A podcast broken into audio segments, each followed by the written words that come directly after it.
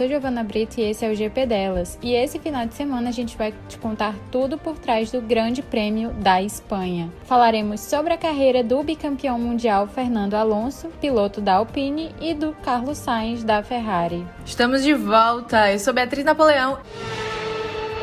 Após a corrida cheia de emoções em Miami, um dos GPs dos Estados Unidos que ocorreu no dia 8 desse mês, a Fórmula 1 volta à Europa e desembarca no velho continente, em uma das pistas mais tradicionais da categoria. É hora do GP da Espanha, em Barcelona. Esse vai ser um fim de semana com programação lotada no circuito da Catalunha. As brigas seguem até o momento entre a Ferrari e a Red Bull, que estão com a cabeça e tronco à frente das outras na temporada de 2022. Max Verstappen venceu três GPs, inclusive o último em Miami. Já Charles Leclerc venceu duas vezes. Apesar do Monegasco seguir na liderança mundial, o momento parece mais a favor do holandês. A gente já falou aqui e continua sendo um fato. Leclerc e Verstappen se conhecem desde o kart e essa é uma briga de dois jovens pilotos é, que já são velhos conhecidos. Isso porque ambos tiveram disputas interessantes no kart, nas categorias de base e, enfim, na Fórmula 1 e o Monegasco já explicou em entrevista que essa rivalidade de longa data acirrou os ânimos entre os dois num certo momento. E aí o que a gente espera é que isso continue. E a rivalidade deve se aflorar, hein? principalmente se tratando de uma disputa grande e que envolve um título mundial. A amizade pode não prevalecer entre os pilotos que brigam pela primeira posição, mas os pilotos deixam seus conflitos para a pista. Quem parece querer lutar contra o tempo é a Mercedes, o heptacampeão Lewis Hamilton tem que lidar com as reformas constantes em seu carro, que tem apresentado falhas desde o início de 2022. Entre as modificações, a Mercedes está buscando se aproximar das equipes da frente e poderá comparar o modelo atual do W13 com a especificação original usada na pré-temporada da Catalunha podendo ser um importante norte para o futuro. Desde o GP do Bahrein, a equipe fala sobre como usou uma tecnologia de indústria espacial para garantir que o motor seguisse sendo bem resfriado. E de fato, eles não tiveram problemas nessa área até aqui. Hamilton tem a possibilidade de se isolar como o maior vencedor do GP da Espanha neste final de semana. Caso vença a sexta etapa do Mundial de Fórmula 1 de 2022, o inglês está empatado com o alemão Michael Schumacher, com seis vitórias cada. A primeira vitória de Lewis Hamilton veio em 2014, primeiro dos oito anos dominantes da Mercedes na Fórmula 1.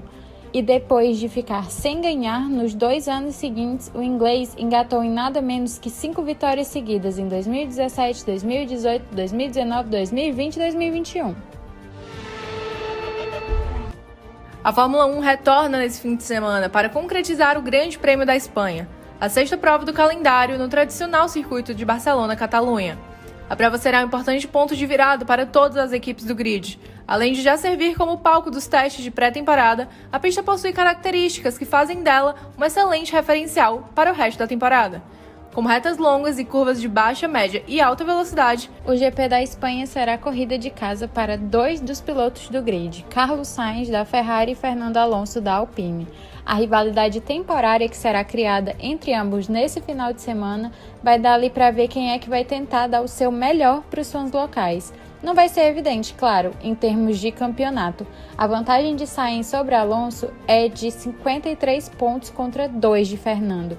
Além disso, o carro da Ferrari só tem um concorrente direto, que é o da Red Bull. Passados quase três meses desde o primeiro contato dos pilotos com os novos carros, a Fórmula 1 retorna ao palco onde tudo começou num cenário que caminha para ser decidido nos detalhes técnicos. E novidades não vão faltar nos carros. A partir dessa sexta-feira, com os primeiros treinos livres do fim de semana para o GP da Espanha, as respostas começarão a ser dadas. E a gente sabe que tem equipes que precisam delas mais do que outras. Sessão da Haas, todo o grid confirmou que vai para Barcelona com alguma mudança no carro, seja para melhorar a aerodinâmica ou diminuir o peso. Três equipes em especial chegam ao circuito da Catalunha precisando muito acertar nas atualizações.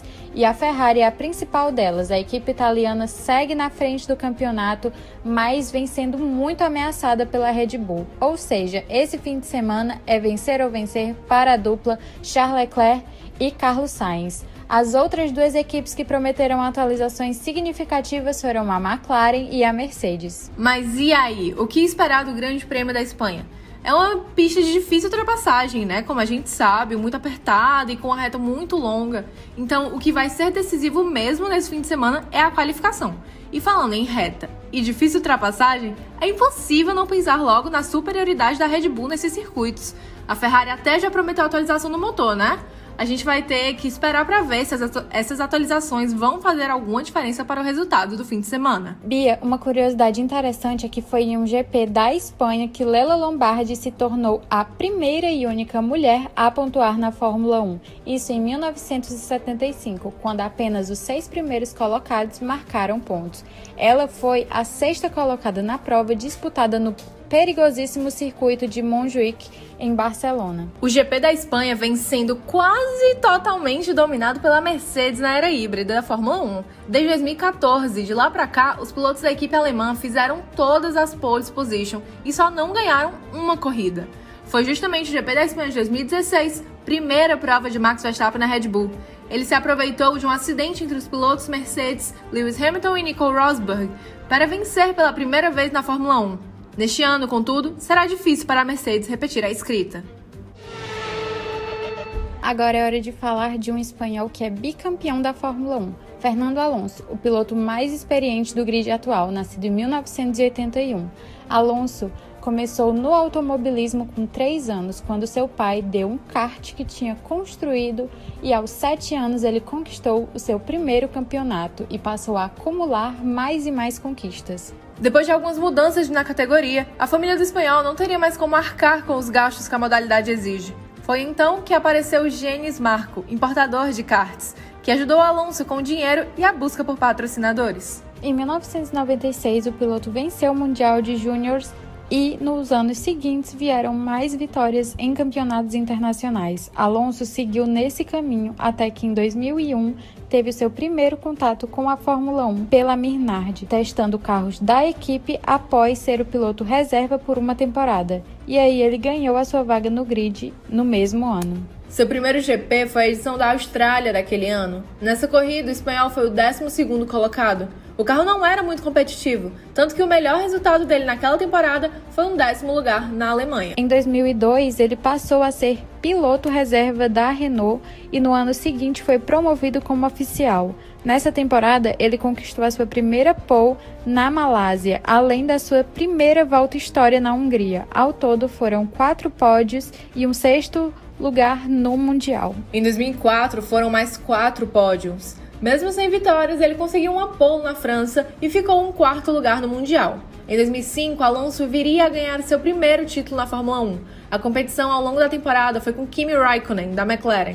Seu carro não era tão rápido, mas passava confiança. Nesse título, o espanhol passou a ser o mais jovem campeão da história até então, superando Emerson Fittipaldi. Foram sete vitórias, seis poles, 14 pódios ao todo e 133 pontos. Em 2006, Alonso era o favorito e o seu principal adversário foi o alemão Michael Schumacher da Ferrari.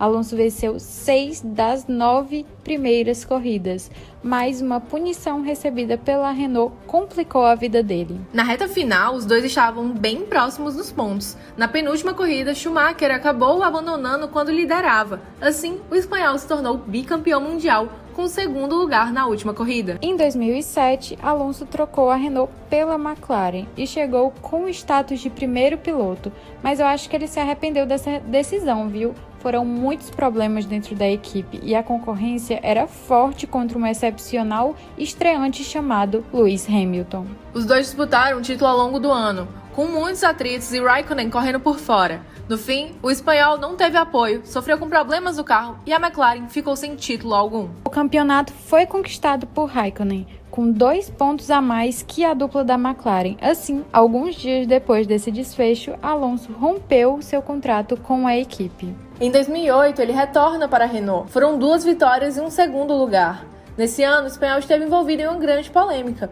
No GP de Singapura, Flávio Briatore, chefe da equipe, pediu que Nelsinho Piquet batesse seu carro para que o safety car entrasse, algo que iria beneficiar Alonso, tanto que ele venceu a corrida. Briatore foi julgado e banido da Fórmula 1. Nelsinho foi absolvido por ter delatado tudo e Alonso foi absolvido por falta de provas. Em 2009, foi anunciado que Alonso correria pela Ferrari no ano seguinte. Ele conquistou sua primeira vitória em Bahrein e acumulou mais três pódios, sendo uma vitória na Alemanha. Seu companheiro de equipe era Felipe Massa e tivemos muitos atritos entre eles. A Ferrari chegou a ser até multada por ordenar que Massa cedesse sua posição na Alemanha quando Alonso acabou vencendo. Em 2011, ele disse que vivia a melhor fase de sua vida na Ferrari. Foi eleito piloto do ano em 2012, mesmo com o título de Sebastian Vettel. Em 2014, seu vínculo com a Ferrari se encerrou e ele acertou o retorno à McLaren. A temporada de 2015 foi complicada, já que o seu carro não era muito bom. Ele pontuou só duas vezes no ano e demonstrou muita insatisfação reclamando nos rádios. Mesmo assim, ele continuou na equipe em 2016. Marcou pontos nove vezes, incluindo o quinto lugar em Mônaco e nos Estados Unidos. Em 2017, o carro apresentou mais problemas do que no ano anterior e a sua melhor posição foi um sexto lugar na Hungria. Em 2018, foram nove corridas pontuando.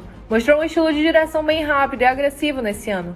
Ao fim da temporada, anunciou sua saída do esporte e citou a previsibilidade dos resultados e disse que sentia muitas discussões que não envolviam corridas. Alonso retornou para a categoria em 2021 na Alpine ao lado de Esteban Ocon. Nesse retorno, ele pontuou em várias corridas e conquistou um terceiro lugar no GP do Catar foi o seu primeiro pódio depois de sete anos e três meses. Na atual temporada, Alonso é o 16º colocado no campeonato mundial. São dois pontos somados até o momento, contra 24 do companheiro Ocon. Seu contrato vai até o fim do ano, mas o piloto revelou que existem algumas conversas para a renovação. A Alpine tem dúvidas entre manter o espanhol e promover Oscar Piastri, campeão da F2 em 2021. Pois é, segundo Alonso, seria errado assistir a Fórmula 1 de casa, já que ele sente que está em um ótimo nível. Quem também corre em casa é o Carlos Sainz. O piloto da Ferrari tem 27 anos e é filho de piloto. O pai dele não correu na Fórmula 1 e sim em rally, mas a gente já sabe que é normal o gosto pelas corridas passar de pai para filho. Ele estreou na Fórmula 1 em 2015 pela Toro Rosso, a antiga AlphaTauri. Sainz já fazia parte do programa de jovens pilotos da Red Bull, então essa escolha era fácil. A sua dupla naquela temporada foi Max Verstappen, sendo assim a dupla mais jovem do grid. E como na época a Red Bull estava muito focada na dupla Verstappen e Ricciardo, Sainz ficou de lado e não foi promovido à equipe principal. E o espanhol não gostou nada disso e decidiu trocar de equipe, fazendo assim a mudança para Renault em 2017 mas a despedida dessa equipe não foi nada amigável. Na metade da temporada de 2018, Daniel Ricciardo é anunciado como novo piloto da Renault, substituindo o espanhol. Sainz ficou bastante surpreso, pois acreditava na renovação do seu contrato, então ele teve que correr para conseguir se manter na Fórmula 1. E por sorte, Fernando Alonso estava se aposentando pela primeira vez naquela temporada e deixando assim a sua vaga na McLaren livre. Carlos Sainz não perdeu tempo e assinou com a equipe inglesa para a temporada de 2019, formando assim uma das duplas mais faladas e amadas desse grid, Carlando que até hoje é motivo de muitas risadas durante as coletivas de imprensa. Mas agora falando de desempenho. Essa foi a primeira vez que o espanhol teve resultados verdadeiramente expressivos. Teve o seu primeiro pódio em terras brasileiras, conquistando um terceiro lugar. Mas essa parceria também não durou muito tempo. Em 2020, Carlos Sainz foi anunciado como o mais novo piloto Ferrari para a temporada de 2021, substituindo o tetracampeão Sebastian Vettel e se tornando a dupla de Charles Leclerc. E na temporada passada ele deu um show, mas ainda sem conseguir uma vitória. E nessa temporada, as diferenças entre os dois pilotos da Ferrari está ficando cada vez mais evidente. Charles Leclerc está dominando o campeonato de pilotos com 104 pontos, enquanto seu companheiro está em quinto com 53 pontos, praticamente a metade da pontuação do Monegasco. Sem contar na onda de azar que o espanhol está passando, né? Na Austrália, perdeu o controle do carro sozinho e foi parar nas britas. E em Imola, após uma colisão com Daniel Ricciardo, teve seu carro prejudicado, não conseguindo terminar a prova. E ainda tem que contabilizar as várias batidas durante os tênis e as qualificações. Em Miami, ele conseguiu retornar ao pódio em terceiro lugar, mas ele ainda precisa correr muito para alcançar Charles Leclerc. E temos notícias tristes para os fãs da Fórmula 1 foi decidido que o Grande Prêmio da Rússia não será substituído por outro circuito. Então, agora nós teremos apenas 22 corridas na temporada. Lembrando que o circuito de Sochi foi retirado do calendário da Fórmula 1 como uma das sanções que o esporte decidiu impor à Rússia após a invasão da Ucrânia no início de 2022. E nesse fim de semana nós temos uma promessa do Sérgio Pérez, hein? O mexicano já disse que planeja conseguir um pódio incrível na Espanha. O motivo vai ser a homenagem ao seu filho recém-nascido. Isso mesmo, galera. Nesse fim de semana de pausa, o Tcheco foi pai pela terceira vez. A gente deseja muitas felicidades ao casal. E vamos ter atualizações da Alpine nesse final de semana. A equipe francesa vai trazer uma nova asa dianteira para Barcelona. Desde o início da temporada, a Alpine vem mostrando um ritmo interessante, mas os problemas de confiabilidade e má sorte fizeram com que o time perdesse ótimas oportunidades de marcar pontos. E a Alpine tem sido bastante inovadora no conceito da asa traseira nessa temporada, retornando em Miami ao design que for utilizado no GP da Arábia Saudita. Essa solução poderá atrair a atenção de alguns de seus rivais, as apresentam estrutura que foi adicionada na parte superior traseira da peça. E que todas as equipes estão lutando para diminuir o peso dos carros não é novidade, mas a McLaren deu um passo a mais, colocando a saúde de seus pilotos em risco ao reduzir a bebida disponível para mantê-los hidratados nos carros. Daniel Ricciardo revelou que teve menos líquido disponível em sua garrafa do que gostaria, em meio às condições quentes de Miami. E nós vamos ter pilotos diferentes nos treinos, hein? Fica ligado que a Williams, a Red Bull e a Alfa Romeo vão realizar os seus treinos com os pilotos reservas. O piloto da Mercedes, Nick De Vries, vai fazer a sua primeira aparição oficial em um final de semana de Fórmula 1 pela Williams. Yuri Vips é um dos pilotos do programa de desenvolvimento da Red Bull e vai substituir o Checo no primeiro treino livre. E na Alfa Romeo temos um nome já conhecido. Robert Kubica substitui Guan Yu Zhou na sexta-feira.